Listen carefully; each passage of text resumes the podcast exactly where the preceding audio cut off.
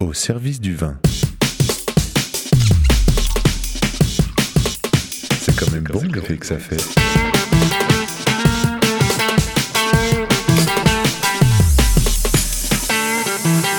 Attends, je reviens, j'enregistre.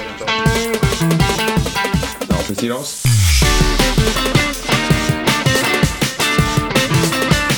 Jolie bouteille, sacrée bouteille.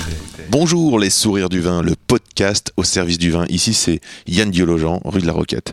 Les sourires du vin, c'est un podcast pour vous aider à cheminer dans le et les mondes du vin. Qui se met comment au service du vin? Comment donner la chance au vin d'être le meilleur possible? Qu'est-ce que le bon? Qu'est-ce que le bon moment? Qu'est-ce que la bonne température? Qu'est-ce que le bon cadre? Qu'est-ce que le bon événement? Pourquoi tout d'un coup, ça groove et que l'atmosphère vibre, s'électrise ou ça pèse. Voilà ce que je veux. Mieux savoir, mieux comprendre et nourrir de belles relations au profit de nos oreilles. Mon objectif, comprendre, partager avec vous le comment du pourquoi des gens du vin.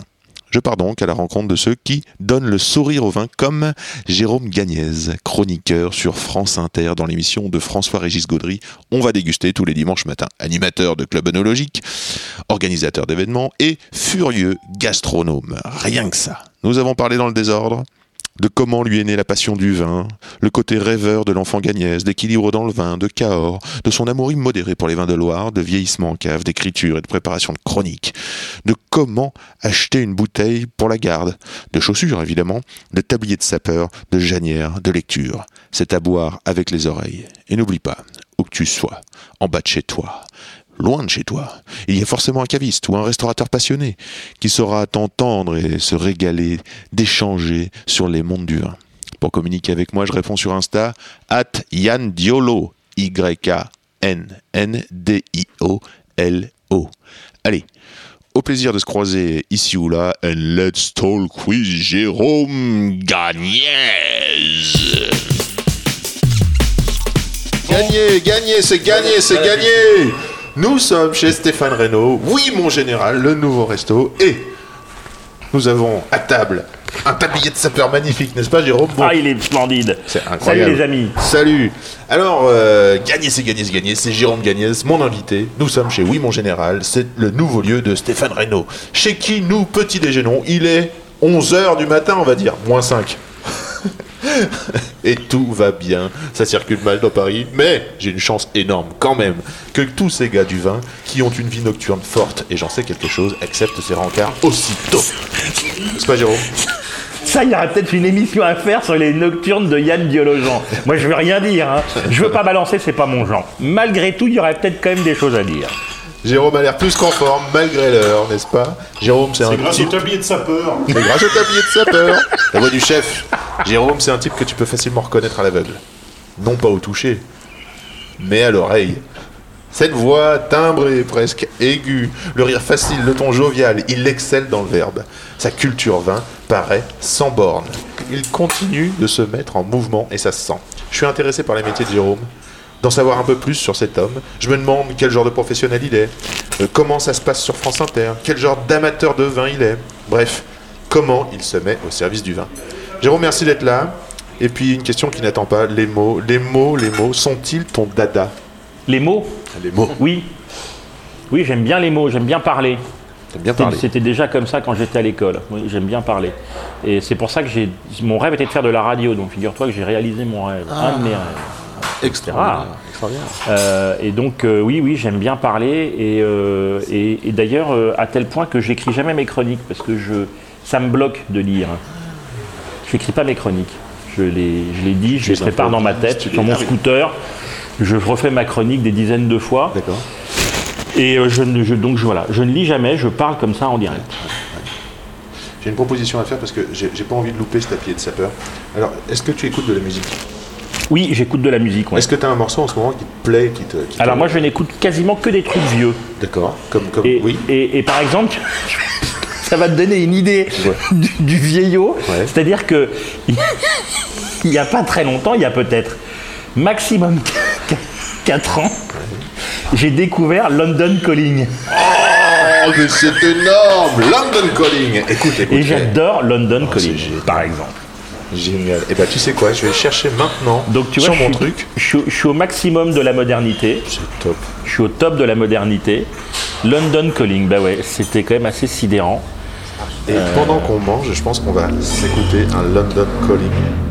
Tac. C'est énorme, c'est énorme. J'adore London Calling. Tu nous, sais on l'entend le pas, son-. Non, mais si, si, on va l'entendre, London Calling. Parti, mon gars. Et Bon appétit. On a le droit de manger Je connaissais très vaguement cette chanson, et puis je la réécoute, je me dis putain, mais c'est génial. Et, euh, et là, j'ai découvert que c'était les Clash, et les Clash, c'est ça Et donc, moi, les Clash, c'était un nom que je connaissais, mais je savais pas ce qu'ils faisaient, ces gens-là. Donc, tu vois, tu vois, voilà. Donc, en matière de musique, c'est très déroutant parce que j'écoute beaucoup de classiques, beaucoup de variétés françaises. J'ai- des goûts très. euh, euh, très euh, très mainstream. Moi, j'aime beaucoup les années 80. J'ai des goûts très kitsch aussi. J'adore les années 80.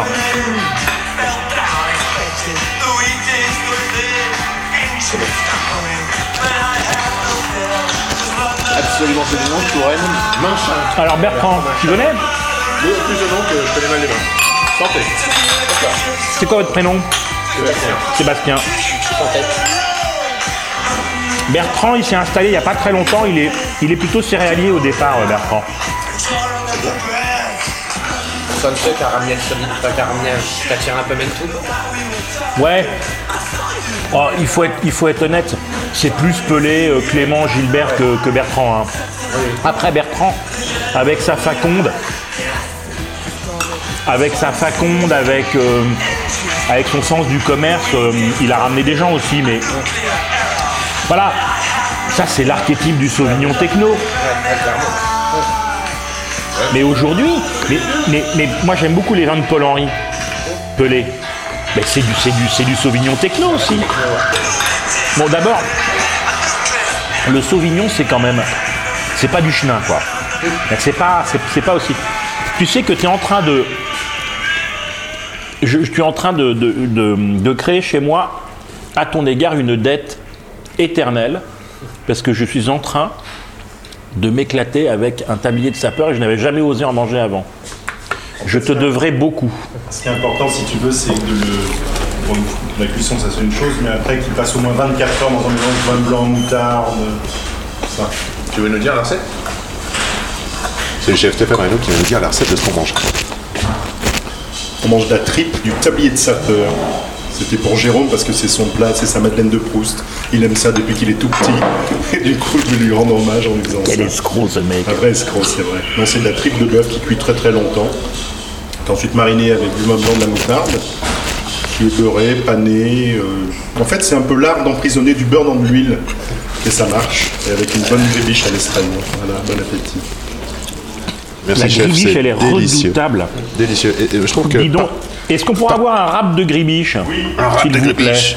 T'as vu Jérôme, tu sens le- le- la panure, je trouve que la cuisson est incroyable. Ah ouais, ça mais la croque. panure, elle est totalement dingue. Non, C'est- c'est salé comme il faut. Ah ouais, t'as raison de demander du rap de gribiche. L'art d'emprisonner du beurre dans de l'huile. Extraordinaire. Merci Stéphane. Merci Ouais, Stéphane. j'en veux bien un peu plus. ouais. Alors, comment fais-tu, Stéphane Euh, Comment fais-tu, euh, Jérôme Euh, Comment fais-tu pour avoir autant de, de bagou, autant de verbes, autant de. C'est quoi ton sport cérébral, à part le scooter Alors j'en ai aucune idée, mon pauvre Yann. Aucune idée. Ça devient comme ça. En fait, c'était comme ça déjà tout petit, Oui, je disais. oui. Je, je peux- je- je suis incapable de répondre à cette question. Formidable. Euh, je pas. Il y a une envie de, il y a une envie d'être écouté. Donc euh, de faire un peu le mariole euh, euh, parce que. T'étais bon élève? Non, très mauvais. Ah. Et tu faisais le clown déjà dans la classe? Non, je faisais pas trop le clown.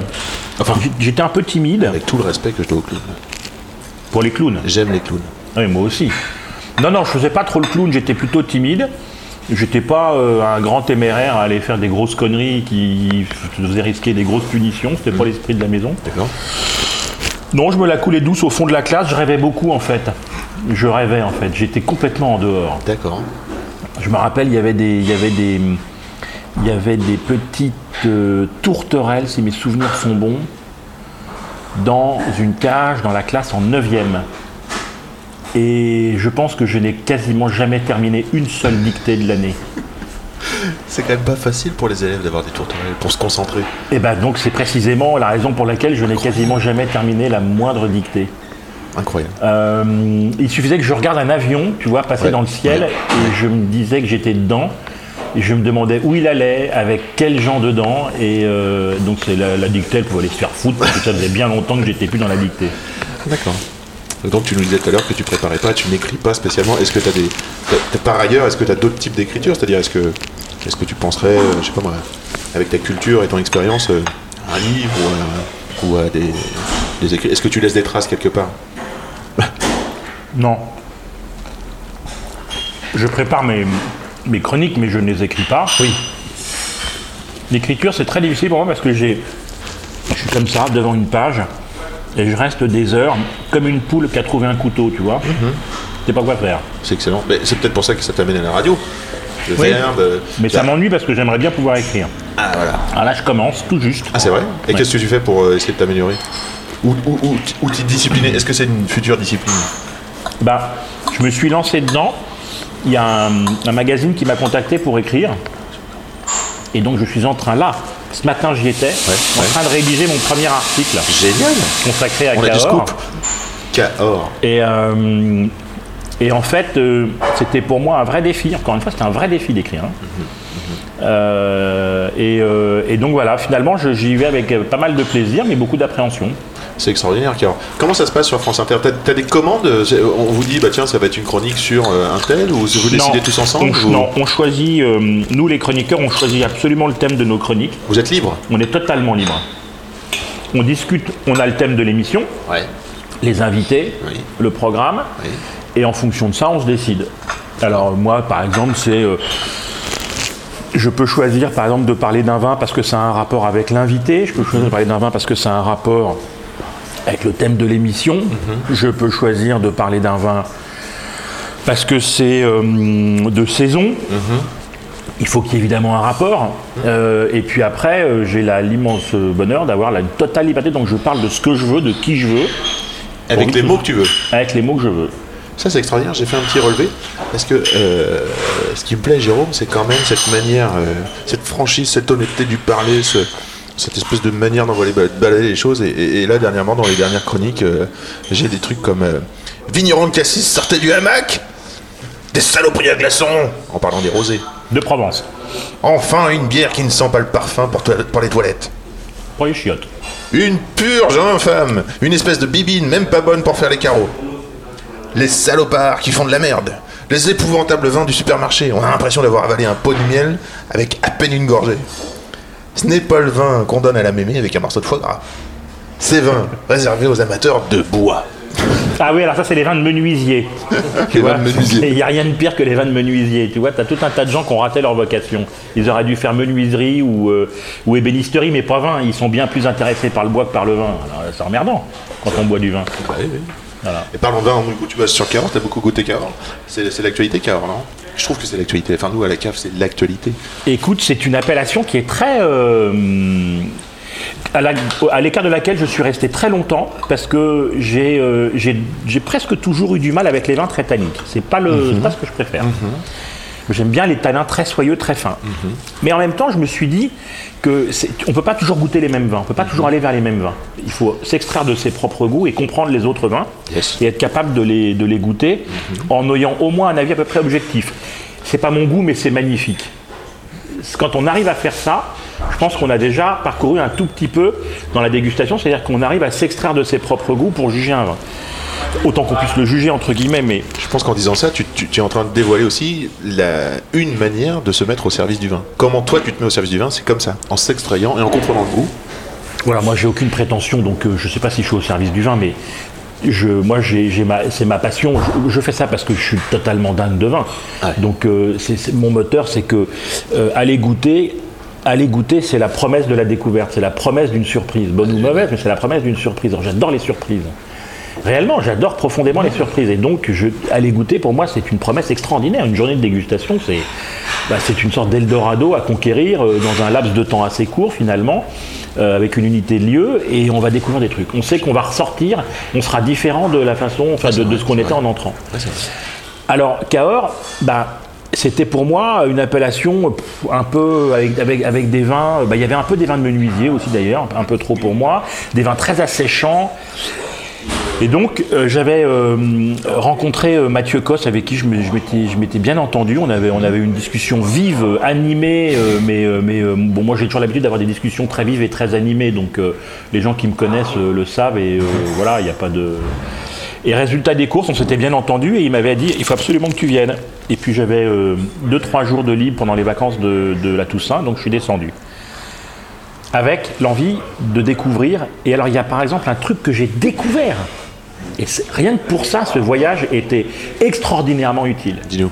Parce que j'interprétais mal le caractère asséchant en finale de certains vins. D'accord.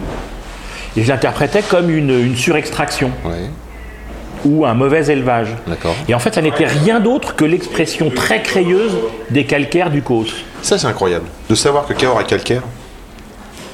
Incroyable. Alors, cette découverte fabuleuse de, ce, de ce plateau calcaire dingue, Ouais. totalement dingue, avec des roches, euh, avec de la roche sidérolitique, Oui. donc que j'ai appris. Donc ça, on, on touche du doigt un terroir hors norme pour les rouges, parce qu'au fond, pour les blancs calcaires, il y a une sorte d'évidence euh, sur les terroirs très calcaires, mais sur les rouges moins, il y a des argiles qui viennent se mêler à ça, souvent pour les rouges. Et là, des calcaires de, de fou. Il y a même des chiméridiens. Enfin, je vois Fabien Joux, Ouais. il fait chiméridien. Donc, euh, chiméridien pour rappel, calcaire qu'on trouve à Chablis. Exactement. Des, des calcaires marneux. Donc il y a une unité quand même de, de sol qui est assez extraordinaire. Et donc je découvre à la fois ce terroir qui semble être quand même exceptionnel. Et puis ce vin, euh, en fait, je, je me rends compte que je, je me fourvoie. Je ne suis pas bon dans mon interprétation. Et là, ça me permet. J'ai fait un pas de géant. Bah, Mais je trouve que sur une échelle de temps qui est. euh, C'est très beau ce que tu dis et je partage cet avis. Est-ce que, tu- penses que, tu vois, il y avait, euh, euh, il y a eu une facilité dans les années 80 euh, des vins de plaine, des vins un peu à papa, c'est-à-dire on fait de l'extraction dans les vinifs, on met du bois, on veut ressembler au grand frère Bordeaux, et que tout d'un coup, les jeunes qui arrivent dans les années 90-2000, qui prennent les plateaux, qui prennent les coteaux, et que tout d'un coup, on a des vins de sol moins extraits. Et tout d'un coup, on a de vraies expressions de Cahors. Et là, c'est le renouveau. Je trouve que c'est l'explosion à Cahors. Cette, ce renouveau, celui-là, du vin de causse, de calcaire, Ouais. de finesse, Ouais. de tension, d'une certaine austérité aussi, Parfois de jus aussi. de jus, On arrive à trouver euh, Ouais. c'est initié par Mathieu, par Mathieu Cosse et Catherine Maisonneuve. C'est en 99 quand ils s'installent, c'est eux qui commencent. D'accord. Ils viennent à la suite de- d'autres vignerons qui n'avaient pas fait cette révolution-là, qu'en avait fait une autre, la révolution d'une certaine qualité, d'une certaine ambition pour les vins. Jean-Luc Baldès avec la cuvée Prince Probus, Alain-Dominique Perrin avec le Château de la Grosette, qu'on aime ou qu'on n'aime pas. Oui, oui, non, mais, il a fait beaucoup pour le Ces terroir. gens-là ont fait beaucoup, Il a fait beaucoup pour la réputation de Cahors. Mais dans un style. qui était le sien, que de, de la Grosette, c'était un style euh, dont j'ai horreur, par ailleurs. Bah, Michel Roland, il a rien à foutre à Cahors, le mec n'a rien compris au terroir. Vraiment, faut- le mec, c'est une blague, quoi. Donc, très, et en réalité, c'est ce que ce qu'a fait Roland, c'est qu'il a fait du Malbec argentin à Cahors. Il n'y a rien de plus con que de faire du Malbec argentin à Cahors. Mais ça a eu sa part de succès. Donc, quand je dis qu'il n'y a rien de plus con, au fond, c'est peut-être moi qui suis con. Euh, Michel Roland, il a son point de vue. Alain Dominique Perrin aussi. sûr. Moi, c'est pas mon truc. Je pense que c'est pas forcément ce qu'il y a de plus intéressant à faire à Ce Cahors. serait mais- plutôt euh, Nouvelle Garde, c'est-à-dire les Emmanuel Ribinski, euh, Germain Croisy qui vient d'un. d'un- Germain, qui que je suis allé voir, T'es allé voir Germain Croisy, euh, euh, Julien Hilbert et, euh, et Sophie Hilbert à Combelle-la-Serre, le, le, deux, deux- deux vignerons, il faut que je retrouve le nom. deux vignerons qui viennent de s'installer Ouais. Jérôme sort une note et va nous dire. La Calmette. La Calmette. Voilà deux tout jeunes vignerons qui s'installent, euh, qui ont des très beaux terroirs. Super bien goûté. Sur le Causse, des vins qui sont à la limite d'une certaine austérité, mais il y a un jus, une rectitude dans le vin. Alors encore une fois, peut-être que ce sont des vins d'esthète. Peut-être qu'à ce stade-là, il faut penser aussi à une notion de plaisir qui est, qui est pas encore tout à fait dans ces vins-là. Mais il y a une vraie recherche esthétique dans ces vins, il y a une vraie recherche de, de d'une expression de terroir, peut-être un peu, sans concession, un peu intransigeante, il faut trouver une clientèle pour ça. Mais il y a, en tout cas chez ces vignerons-là, beaucoup de réflexions sur le vivant, beaucoup de réflexions sur le, sur la, le végétal, et c'est essentiel. Et euh, voilà, des, des rencontres absolument passionnantes. Puis tu vois, moi, je les connais, la calmette, pardon, je les connais absolument pas. J'appelle. C'est là où c'est la magie aussi, ce que tu t'appelles en disant que tu es chroniqueur pour France Inter, tu es accueilli. Non mais ça, il faut bien reconnaître que c'est quand même absolument magique, hein, si tu veux. J'appelle, et puis elle me rappelle une demi-heure après, elle me dit, mais dites-moi, parce que on avait rendez-vous à deux heures, elle me dit, mais vous faites quoi pour le déjeuner? Je dis, bah rien. Bah, elle dit, bah venez déjeuner à la maison. Je n'ai jamais rencontré ces deux vignerons, ils m'invitent chez eux à déjeuner. Donc ça fait des rencontres Et comme ouais. ça, on goûte les vins, Ouais. formidable. Ça, alors, ça, ça- ça participe euh, au bon environnement, mais alors est-ce que quelque part on se fait pas acheter comme journaliste, tu vois euh, Tiens, c'est le bon, c'est le, c'est, le bon repas, c'est, c'est. euh, Enfin, t'avais déjà, t'avais auparavant goûté les vins. T'avais auparavant euh, connu les vins. Non. Avant de les contacter. Non, Parce que c'est ça qui m'interroge. ça c'était là. Vas-y. Tu vois, pour avoir cette impartialité, cette liberté de se dire, bah tiens, le goût du vin, il est bon sans avoir l'influence de l'environnement social, je dirais. Le conditionnement, où est-ce qu'on se sent bien, on va bien manger, on est invité, et tout d'un coup, on aime les vins, tu vois, parce que c'est aussi ça, le- c'est aussi ça le vin. Mais il y a une partie technique du vin où je dirais où il faut être focusé, tu vois. où moi, j'aime, bien parfois déguster sans les vignerons, tu vois, où je peux juste lire mes, mes sensations. Je sais pas ce que t'en penses. Si, moi je, moi je préfère aussi. Là, je suis euh, en déplacement là-bas. euh, J'ai quelques noms et quelques idées de gens que je veux aller voir. Ouais. Et, euh, je, et Mathieu et, et Mathieu Cos me dit, et je dis, est-ce que tu as peut-être un ou deux noms à me glisser Bah oui. de vignerons très récents Ouais. Et donc je, je et il me glisse ce nom-là. Non, mais ce qui est cool quand même, c'est que là, on, Et donc, mais, mais c'est vrai que j'arrive et je goûte. on sent ton travail d'enquête. Ouais. Ah oui, quelques noms, qui sont les jeunes, qu'est-ce qui fait bon, enfin tu vois, c'est normal, c'est toi, c'est c'est grâce à la- aux journalistes quand même qu'on peut suivre cette actualité. Alors moi je suis pas journaliste. Attention. Alors vas-y, raconte-nous, raconte-nous tes multimétiers. Non, parce que moi, je, je, je- le- le- alors, je- je tiens absolument à dire que je ne suis pas journaliste pour une raison principale. D'abord, c'est que journaliste, c'est un métier bien particulier, c'est pas Oui. mon métier, donc j'ai pas la prétention de me prétendre journaliste. D'accord. Ça, c'est la première chose. Donc tu es Euh, chroniqueur. Je suis chroniqueur, en fait, moi je suis. euh, mon métier, j'ai créé une boîte qui s'appelle Vers le vin, bien. qui organise des événements autour du vin pour les entreprises. Quelle année? 2004. 2004. Cette société, euh, elle organise des événements, donc ça prend la forme de, de dîners, de cocktails, de tout ce qu'on veut. L'idée, c'est de faire déguster des vins à l'aveugle à une clientèle de gens qui sont quand même la plupart du temps assez, euh, as- assez, assez centrés sur euh, Bordeaux rouge, Bourgogne blanc. Et donc, c'est de les emmener ailleurs, de les emmener, faire, de leur faire découvrir autre chose. Et en l'espèce, euh, l'aveugle, ça permet de faire goûter ce qu'on veut pourvu que ce soit bon. C'est vrai. Il n'y a plus d'a priori lié à l'étiquette, Ni à l'appellation. Résultat des courses, on peut faire déguster du muscadet, on peut faire déguster du beaujolais, on peut faire déguster tout ce qu'on veut qui n'a pas bonne réputation. Du moment que c'est bon, on atteint son objectif. Génial. Donc voilà, Vers le vin a été créé en 2004 et je, je- je fais ces, ces événements pour les entreprises depuis euh, donc 2004. Et c'est par cette activité, toutes les dégustations que j'ai pu organiser, les, les voyages dans le vignoble, que j'ai euh, que j'ai pu euh, bah, que j'ai rencontré François-Régis Gaudry et puis euh, que j'ai connu tout ça et que je- maintenant je fais de la- un peu de radio. Super. Et mon métier de base, c'est cet événement. donc l'événementiel, euh, l'animation de dégustation. Mais alors, je vais, je vais te, po- je vais te poser des questions plus personnelles sur le goût, le goût du vin, parce que je crois savoir que tu aimes les vieux vins en général. Ah alors, euh, double question, euh, comment t'as fait, qu'est-ce qui t'a mis euh, à acheter des vins et entre guillemets les, les boire ou les collectionner? Et comment est constituée ta carte personnelle? Parce que je crois que tes animations et vers le vin, c'est très lié à justement euh, ce que tu as en cave, ce que tu as envie de sortir, ce que tu as envie de faire découvrir, Ouais. des vins à maturité pas ou, ou pas. Alors raconte-nous comment ça se passe. c'est né par le fait que je j'avais un oncle qui m'a euh, qui m'a initié au vin. euh, et notamment avec, euh, il y avait chez ma grand-mère beaucoup de vieux vins parce que mon grand-père achetait du vin et que il y avait une très bonne cave, elle était très froide, donc Ouais. les vins se conservaient très très bien. Et puis donc j'ai goûté des vins de, de- de beaucoup d'origines différentes dans Ouais. les années, euh, au tout début des années 90 quand j'ai commencé à m'intéresser au vin. Et, et des vins qui n'étaient pas forcément très connus à l'époque, des, des- des vieux Chinons, des, ah des oui. Alsaces, des vieux Alsaces, des vins comme ça. Et puis à la fois aussi des vieux Bordeaux, des vieux Bourgognes. J'ai goûté des très beaux Bourgognes, euh, blancs notamment. Euh, Mon grand-père aimait beaucoup les, le- les de, du, de- de- enfin, du père de Dominique Lafont, de. Vincent Lafont. Je crois non, c'était Vincent Lefleur. Je ne sais plus comment s'appelle le père de Dominique, peu importe. Et donc j'ai eu la chance de goûter pas mal de Genevrière, Perrière et Charme Wow. euh, des années 70 de chez Lafont. Et ce qui m'a donné, alors c'est pas des vins qui étaient très vieux, c'est des vins qui avaient 20 ans, que j'ai goûté euh, en début des années très vieux. 90. C'est quoi la définition du vieux dans ces cas-là? Bon, un vieux vin, c'est un vin qui est euh, assez, largement au-delà des 30-40 ans, des 30 ans. On commence à avoir des vins qui ont une certaine patine.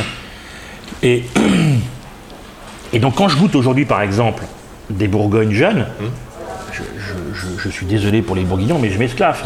Parce qu'on est très loin de, ce- que j'ai eu l'occasion de goûter. Alors, je parle même pas des, oxydations prématurées qui sont un véritable désastre, mais j'ai vraiment l'impression que euh, Bon, voilà, ça a perdu un peu de niveau. Et donc j'ai goûté beaucoup de vieux vins comme ça, j'ai adoré ça, et je voulais pouvoir proposer à mes clients, parce que je, suis convaincu que tu, prends par exemple, euh, on va prendre une cuvée qui s'appelle le Clos Nouveau chez euh, Pierre Gauthier. C'est pour moi un des plus grands cabernets de Loire, D'accord. euh, à Bourgueil. Euh, tu fais goûter aujourd'hui un 2012, c'est très très bon, hein. Ouais. mais ça ne sera jamais aussi bon que si le vin avait 20 ans. Parce que le vin, il sera vraiment très bon quand il aura 20 ans. C'est super pour nos amis euh, de Bourgueil attendre. parce que c'est vrai que Bourgueil fait des magnifiques cabernets, c'est méconnu dans le temps. Comment on fait, Jérôme, pour qu'est-ce qu'on décèle en jeunesse pour pouvoir acheter des vins et les encaver? Comment ça fonctionne? Qu'est-ce qu'on attend d'un vin? Qu'est-ce qu'il faut qu'il y ait dans la bouteille quand on goûte jeune et qu'on se dit Ah bah tiens ça je vais, je vais à part le vigneron qui dit bah euh, ça c'est à garder et à mettre en cave parce qu'il y a eu quand même beaucoup d'arnaques on pourrait en parler Ouais, aussi il y avait, ben, il y a- je pense que je vais dire en premier lieu, il y a d'abord le fait que tu as déjà goûté des vieux vins de l'appellation, donc tu sais Ouais. que c'est capable de vieillir. Donc Super, tu sais que tu es dans un Donc il y a un endroit potentiel où tu as un vrai potentiel. Et ce, donc, on peut parler du muscadet, pareil. Oui c'est vrai Pour avoir goûté Ah des bah oui. muscadets de 76, les- 76, les ouais. magnifiques muscadets de Luno Papin, le Eldor. À l'époque, je ne sais pas si ça s'appelait déjà le Eldor. non Euh, c'est Excelsior Non, ça, ça, ça, c'est bien plus récent, mais le- les 76 c'était des magnums euh, que, que Pierre, euh, Pierre Luneau, euh, le père de Pierre-Marie, euh, avait, avait laissé en cuve pendant 10 ans. Ça a fait des vins absolument extraordinaires. Donc voilà, donc on sait déjà au départ qu'il y a un potentiel, il y a un vrai potentiel, ça existe. Ensuite, bah, c'est euh, la, la densité du vin, le, son acidité éventuelle. Mais dans, les, dans le sud, par exemple, il n'y a pas forcément d'acidité. Non, c'est simplement euh, la sensation que le vin a, a de la richesse, a de la densité, a, euh, a une énergie. C'est très difficile de dire comment. oui oui c'est- très difficile. C'est une, c'est une intuition, c'est une sensation.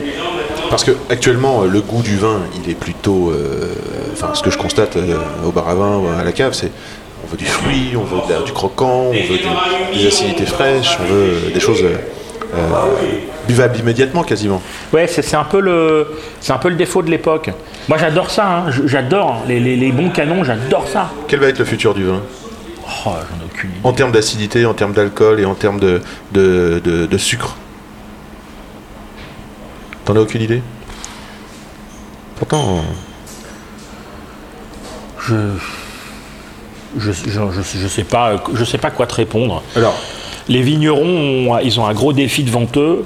Euh, je pense que euh, ça passe pour une part euh, par le- le- la réadaptation de cépages un peu anciens qui n'étaient pas forcément. Euh, enfin, qui avaient été abandonnés après le phylloxéra pour des raisons euh, de, de manque de productivité, de sensibilité aux maladies. Euh, Aujourd'hui, avec un climat qui se modifie quand même malgré tout, ça, on, est- on- et ça, on le constate, on le constate, ouais. euh, euh, eh bien, est-ce que ces cépages finalement ne sont pas adaptés, alors qu'ils ne l'étaient peut-être plus dans les années, euh, enfin, ap- après, après le phylloxéra ou moins? Euh, Et est-ce que ces cépages-là, ils n'ont pas la capacité de, de correctement résister à ces assauts climatiques qui font des vins qui sont plus riches, plus généreux, avec plus de sucre euh, et moins d'acidité? Je pense que ça passe notamment par là. Après, moi, je ne suis pas suffisamment pointu. Je pense que l'agronomie a un grand rôle à jouer, la façon dont on cultive la vie. Je pense qu'il y a beaucoup de réflexions à mener sur, sur- sur ce plan-là. Euh, on voit par exemple aujourd'hui beaucoup de vignerons euh, qui, qui ont recours aux, aux couverts végétaux, qui, ne, qui cessent de travailler les sols, Oui. d'autres qui continuent parce qu'ils ont des parcelles qui ne permettent pas ce, ce couvert végétal euh, euh, euh, permanent. Donc je pense que là, il y, a, une grosse réflexion à mener. On voit bien que ce couvert végétal, il y a, chez beaucoup de vignerons, on constate qu'il se développe. Donc il y a, manifestement un sujet. Euh, je l'ai encore vu là dans le Beaujolais, euh, euh, chez Tillardon, et puis chez, Paul-Henri Tillardon, et puis d'autres vignerons qui disent bah, Moi, je ne peux pas le faire là parce que ça ne marche pas là. Donc il faut une très grande adaptabilité du, adaptabilité du vigneron. Il faut beaucoup de recul. Donc c'est un métier très difficile parce qu'il faut se remettre perpétuellement en question. Il n'y a pas de recette. On ne peut pas dire sur tout le domaine, je fais un couvert végétal. Non, cette partie-là, ça ne marchera pas. Parce que l'âge des vignes, parce que la, la densité de plantation, parce que... euh, La hauteur de plantation, parfois. Parce que la hauteur de plantation. Pour tout un- parce qu'il faut que je mécanise, sinon je ne vais pas m'en sortir. Le- la pente, ouais. Voilà. Et donc, bah, c'est pas Disneyland. On ne fait pas ce qu'on veut. vrai. donc, il faut s'adapter sans arrêt. Et c'est c'est là où c'est très difficile pour nous, euh, qui ne sommes pas des, des professionnels de la vigne. En tout cas, moi, je parle pour moi, des dégustateurs. Euh, il faut essayer de comprendre. Et après, encore une fois, essayer de trier le bon grain de livret entre, ce qu'on nous dit, ce qu'on veut bien nous raconter, pour essayer de comprendre la démarche d'un vigneron. Alors pour, euh, pour l'aspect didactique, vu qu'on a parlé- évoqué plein de choses comme ça, comment est-ce que tu pourrais expliquer le bon pour toi? Qu'est-ce que c'est que le, le, le bon, le bon goût ou un bon vin? Comment on pourrait euh, le... C'est la question de base, je dirais, mais depuis tout à l'heure on parle de goût, euh, de, de vieux vin, de, de- de viticulture, de, de goût frais, de goût boisé, des choses comme ça. Mais quels sont les fondamentaux qui font que c'est bon pour toi? Est-ce que tu pourrais expliquer quelque chose? C'est quoi le bon? Euh, le... C'est quand ça te fait vibrer C'est quand ça te parle Ou c'est euh, plutôt un aspect technique Tiens, c'est Non, les non, équilibres non, il faut qu'il non, non, il faut Tiens, c'est la de maturité l'émotion. du fruit. Il faut qu'il y ait de l'émotion. D'abord, il Ah, faut, que tu qu'il y ait aies d'émotion. il faut que tu aies envie d'en boire déjà. Faut avoir ça paraît très très simple. hein, C'est-à-dire que la bonne Ah, voilà. bouteille, c'est quand même celle qui est terminée. hein, euh, Le reste, c'est un peu de la, de la plaisanterie. Après, moi, je- par exemple, mes goûts me portent vers des vins qui sont à la fois charnus et très acides. Très bien. J'aime beaucoup. Charnu euh, très acide. Par exemple, tu vois, j'ai- j'ai- j'aime énormément en blanc, j'aime énormément euh, les Riesling d'Alsace, euh, que ce soit des, que ce, que ce soit des, des marneaux calcaires, des gréseaux, des, des marneaux gréseaux calcaires, ou des, par exemple, des granites ou des grès. Euh, j'aime quand il y a une certaine. Hier, tu vois, j'étais en dégustation lundi, je dégustais chez Vinop, le, le- Ouais, ouais. le grand salon À l'Arsenal, à singulier à l'Arsenal. Et je goûte le, un, un Riesling Chenambourg 2013 de chez euh, André Trappet. J'a- J'adore ce vin. J'ai adoré ce vin parce qu'il y a, y a 20 grammes de résiduel. Tu as une acidité de malade mental. D'accord. Et donc, tu as un Riesling qui est charnu, qui a de l'opulence, qui a des formes, qui est généreux, euh, qui offre une belle complexité aromatique parce qu'il est récolté mûr. Il faut arrêter de nous faire chier avec les blancs issus de raisins pas mûrs, ça nous emmerde. Il faut des raisins mûrs. Et à la fois, il y a une grande acidité parce que, euh, bah, parce que il y a notamment, grâce au fait que c'est un millésime 2013, tu avais dans ce vin une chair, une gourmandise, quelque chose de, tu vois, tu, tu- il y a un moment où on a, on, on a quand c'est très bon, tu as envie de prendre une grosse bouchée avec plein de crème. Bon, bah là, c'est pareil. la. Il, il faut quelque chose qui offre quand même cette notion de plaisir et à la fois cette grande acidité. On sent la race du vin, on sent J'ai quelque soif. chose qui est. voilà, c'est- ça. hein. Pour moi, un bon vin, c'est ça. Dans les rouges, c'est euh, euh, une cuvée marguerite de chez Mathieu Cos, par exemple. C'est bluffant de densité, de fraîcheur, de tension, de finesse. Euh, et à la fois, c'est, il y a beaucoup de vin, c'est, c'est puissant. Donc, le bon vin, c'est celui que tu termines, c'est celui que tu as envie de boire et reboire, c'est Yes. celui que tu bois goulûment et à la fois, tu te dis putain, mais qu'est-ce que c'est bon Oui. c'est-à-dire qu'il t'offre le plaisir euh, immédiat d'un joli canon, mais euh, qui est un peu l'aventure sans lendemain, tu vois, c'est un peu la petite nana euh, euh, que tu bécotes en boîte quand tu es à 2 grammes. Et puis, il t'offre à la fois la vision d'avenir, une certaine profondeur de la nana qui est peut-être pas forcément aussi aguicheuse que celle d'hier soir, mais qui te fait marrer, qui a, qui a des yeux pétillants et avec qui tu as envie de prolonger le. Je ferais bien un bout de moment. chemin, quoi. Voilà. Bah, le vin, c'est un, un bon vin, c'est il offre à la fois le plaisir euh, d'une rencontre un peu fugace, Ouais. avec ce côté encore une fois très euh, très facile. Euh, et en même temps, il y a une longueur, tu t'aperçois. Il y a des vins, tu, tu goûtes. Il y, avait un vin, notamment, tiens, j'avais fait une chronique dessus. Non, je n'avais pas, pas pu la faire parce que c'était avant que je commence. Pas très loin de, de chez notre ami. euh, Sébastien Corny, qui est avec nous à table, Corny. en train de partager sa billette de saveur, qui vient de nous servir d'ailleurs. On va le peut- goûter. on peut mais peut-être je- le goûter. Un vin que j'ai goûté les- il y a deux ans, c'était un- une cuvée vieille vigne de chez Patrice Collin en blanc. Ah bah, très bien, Patrice Collin. Et puis ça m'a fait la même chose avec un vin qui s'appelle le Buisson du domaine Bonigal-Baudet en Touraine-Amboise. Ça par exemple. Je, je goûte ce vin au Salon des Vins de Loire. Très joli blanc, chenin, pur chenin, très joli. J'aime bien ce vin, j'en commande. Ouais, Je regoute ce vin avec un club œnologie dont je m'occupe. ouais. Et je lui dis, putain, mais c'est très très bon. J'étais presque passé à côté la première fois. J'en ai pourtant acheté parce que j'ai trouvé ça bon. Mais j'aurais dû en acheter un wagon complet. Parce Je que ne l'ai pas acheté assez parce que c'était extraordinaire ce vin. Il offrait cette acidité très sapide, assez saline, un, peu agrume, et à la fois il y avait une densité dans le vin, il y avait de la richesse, il y avait de la longueur. Je dis putain mais qu'est-ce que c'est bon? Il y a tout du grand vin là. Alors, si vous êtes curieux, Sébastien Corny vient de nous servir un Janière Claude et Molière 2017. On va le goûter en direct. Et si vous êtes curieux, euh, notre ami vigneron Sébastien Finalement, je veux bien goûter. nous a reçu. Tiens, c'est le, chef Steph, on va, les- on va le servir tout de suite. Euh, on peut l'écouter euh, pendant les vendanges. Sébastien nous parlait de son nouveau pressoir. C'est l'épisode numéro 3, je crois, des, des podcasts. Alors, qu'est-ce que ça dit là? Ça sent extrêmement bon. Ça dit que quand on met le nez dans le verre, Oui. peut-être que Janière avec... euh, il n'y a pas beaucoup d'autres appellations. Hmm. Euh, Janière, s'il y a une- alors, ça peut rendre les vins parfois un peu austères, mais c'est une des rares appellations de blanc, un des rares blancs où tu as la sensation du caillou quand tu mets le nez dans le verre. Vraiment. Tu as vraiment Ah, c'est la délicieux. sensation du caillou. Alors si je me trompe pas, en plus là il y a des sous-sols euh, silex, donc de- au-dessus c'est en argile calcaire, et euh, en dessous on a un sous-sol silex, ce qui fait que le caillou là, Non, c'est le silex. silex et, Ouais, l'argile- c'est et le sous-sol. silex sur du socle calcaire. Et dans la bouche, tu l'as mis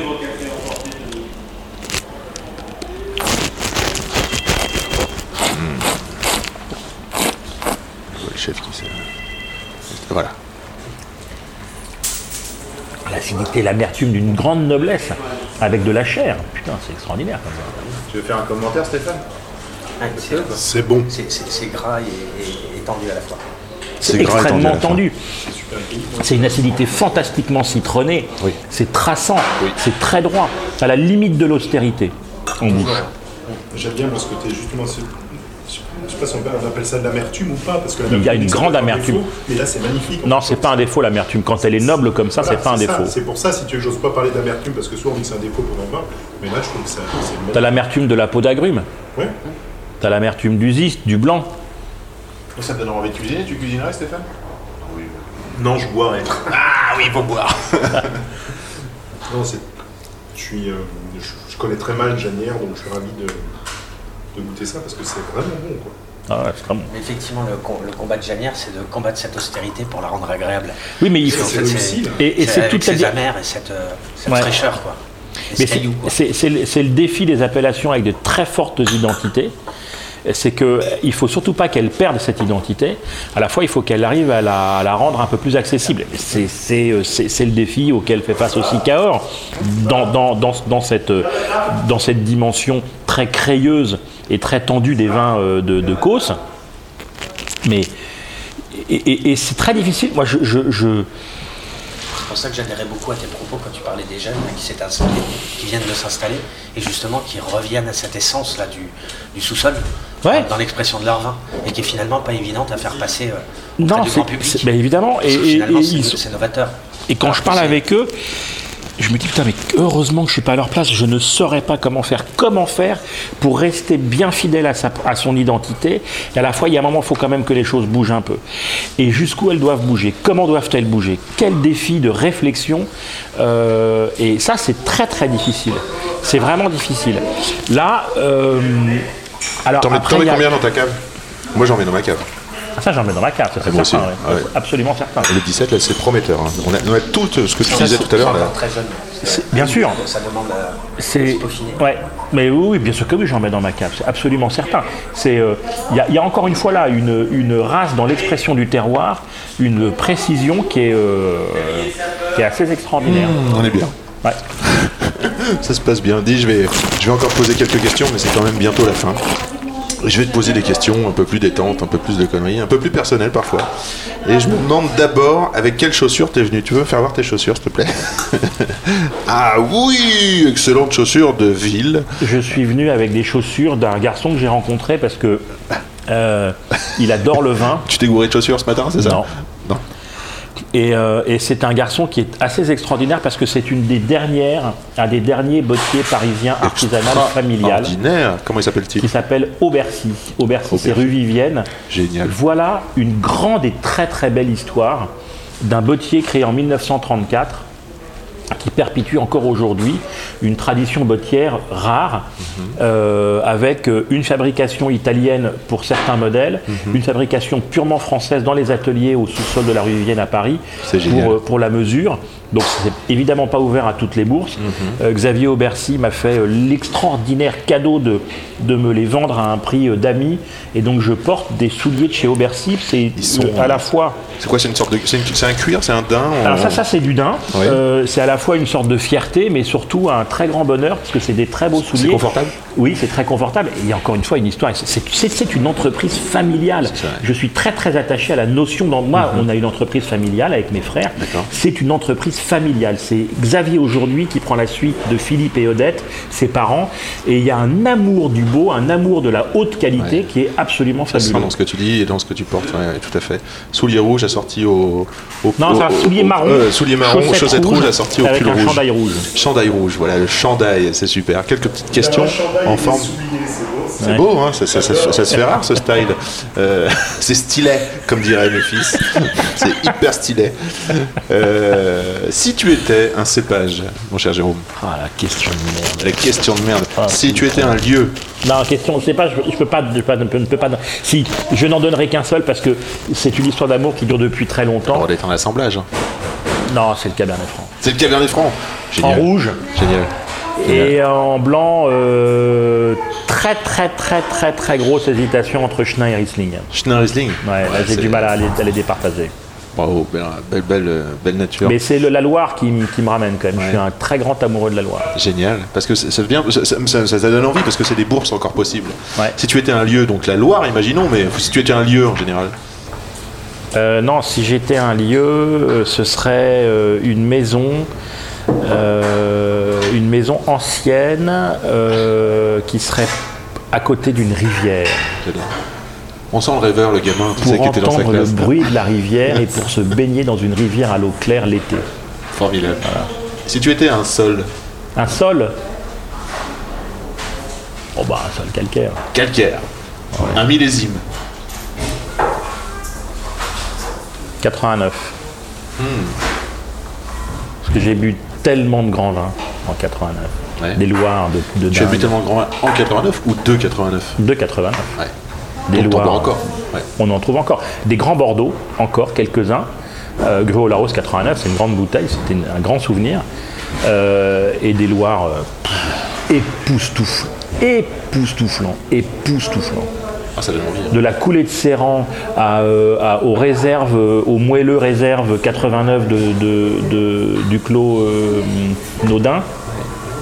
Euh, en passant par euh, euh, le Clos de Liseré de Jean-Maurice Raffaut en Chinon, en passant par l'extraordinaire Diotri 89 de, de, Joguet.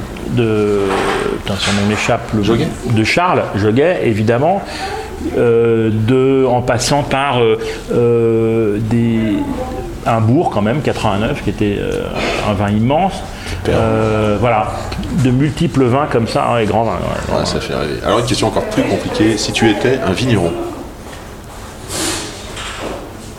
Ah, c'est compliqué s'identifier.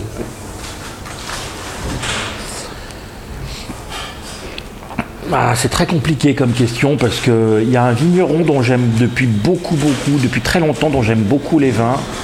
Euh, je suis pas loin de considérer que c'est un des plus jolis blancs que j'ai dans toute ma cave. Euh, j'aime beaucoup, beaucoup ce vigneron, vraiment beaucoup. Je crois que je dirais François Chiden.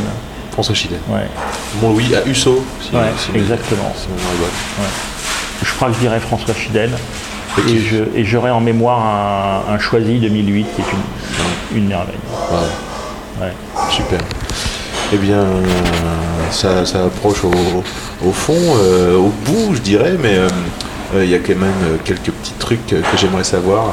Euh, quelles sont euh, tes lectures ou tes ressources? Comment tu fais euh, euh, qu'est- Qu'est-ce qui te permet de te cultiver euh, au quotidien ou à la semaine Euh, Comment tu fais pour te- Je lis. Alors, je lis le journal, je lis des livres. Euh, Quel livre Par exemple, tu as un livre en ce moment? euh, Oui, en ce moment, c'est un livre. euh, c'est- C'est de la littérature de gare, mais je prends beaucoup de plaisir à le lire parce que le mec tape comme un sourd sur Anne Hidalgo et c'est extrêmement plaisant à lire. Euh, c'est le dernier livre, je ne connais pas le nom des, deux auteurs, qui s'appelle, euh, je me souviens même plus le nom du, du bouquin, c'est la suite de Notre drame de Paris. Bien. Euh, et et c'est- jouissif à lire parce qu'ils cognent comme des sourds sur cette épouvantable femme. Donc je suis euh, enchanté de lire ça. Et pour le reste, je lis, euh, je lis des choses très. J'ai lu beaucoup de San Antonio. D'accord. Euh, parce que j'adore ça. Euh, J'ai euh, lu la biographie d'un moine euh, l'été dernier qui a créé une abbaye qui s'appelle oui, s'appelle le Barou, qui, a, qui était un- une biographie passionnante. Je lis et puis je lis des bouquins sur le vin. Oui, c'est ça. Là, je suis, en, bouquin sur le là, je suis en train de lire. Alors, j'ai lu le bouquin de Jean-Pierre Amoreau que j'ai bien aimé. J'ai lu. L'eau, alors le, le vin, l'eau, le, Ouais. le- le plus pur que l'eau. Ouais, c'est ça. Plus pur que le. Plus, Plus pur que l'eau. plus pur que l'eau. Le vin. Là, je suis en train Très de bon lire un livre de Lydia et Claude Bourguignon, ou Lydie et Claude Bourguignon, c'est Lydia Mhm. Lydia, Lydie Lydia et Claude Bourguignon, euh, sur, euh, le, sur les sols. Alors, ça, c'est des livres que je mets plus longtemps à lire C'est parce long, que, hein. Ouais. Parce que euh, moi, ça, là, je- j'atteins très vite mon plafond. hein. pas très facile. Euh, c'est donc faut, faut des connaissances que j'ai pas, mais Mm. c'est passionnant. Euh, j'ai- j'ai- J'avais lu un bouquin, euh, euh, le bouquin d'Arnaud Imélé sur la vinification des grands vins blancs, euh, des vins blancs sans soufre. C'est un, un œnologue alsacien. D'accord. Euh, J'ai lu un livre absolument formidable qui est La parole de Pierre, qui, était un, qui est un livre d'entretien de Pierre Auvernois avec quatre de ses copains. Il y a un géographe, il y a le maire d'Arbois, il y a deux autres mecs dont je ne me rappelle pas les noms.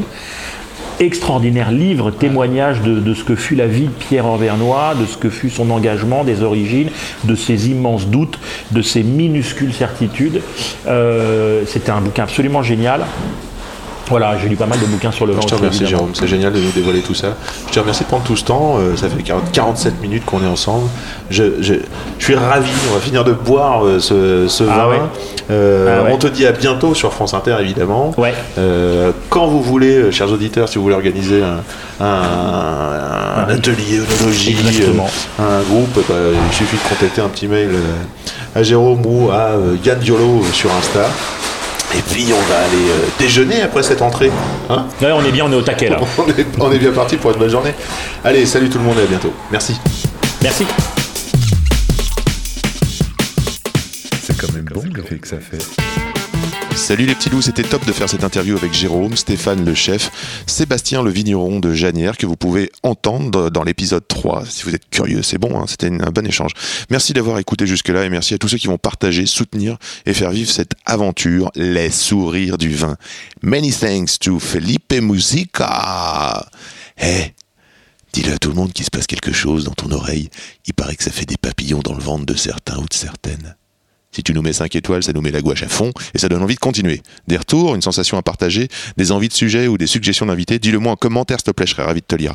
Insta, at Yann Diolo, Y-A-2-N-D-I-O-L-O. À vite, salut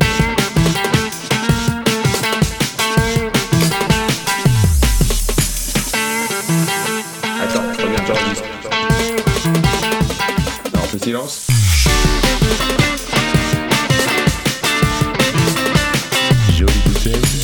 Jolie bouteille, sacrée bouteille.